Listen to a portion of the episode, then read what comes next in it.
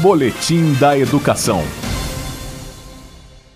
A suspensão das aulas para conter o avanço do novo coronavírus levou mais de 80 profissionais da rede pública de ensino do Distrito Federal a realizar programas educativos de TV como uma forma de manter a formação continuada também em tempos de pandemia.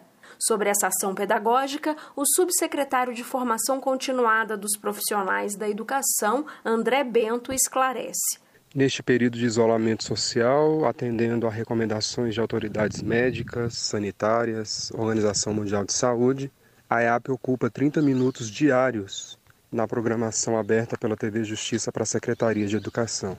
E os nossos programas têm conteúdos dirigidos a professores regentes, coordenadores e gestores, tentando garantir a discussão de temáticas do currículo, de diretrizes pedagógicas e de outros documentos norteadores da Secretaria de Educação.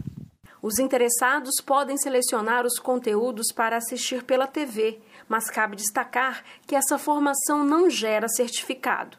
Ainda sobre os programas veiculados, o subsecretário André Bento explica. São programas para os professores e as professoras assistirem de acordo com a sua disponibilidade e seu interesse. São oito programas, direto de casa, de escola para escola, fala sério, jornal pedagógico, plenamente 21, sala de coordenação, diálogos com gestores e a inclusão escolar chega em casa. São programas que procuram atingir professores, coordenadores e gestores que atuam em todas as etapas e modalidades e todos com interesse em temáticas muito centrais para os nossos documentos norteadores.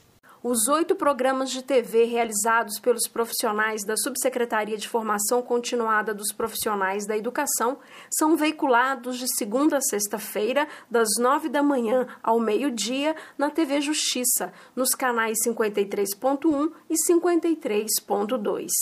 De umas quatro da tarde, os conteúdos são reapresentados na TV União, no canal 11.1. Essa ação pedagógica faz parte do programa Escola em Casa no DF.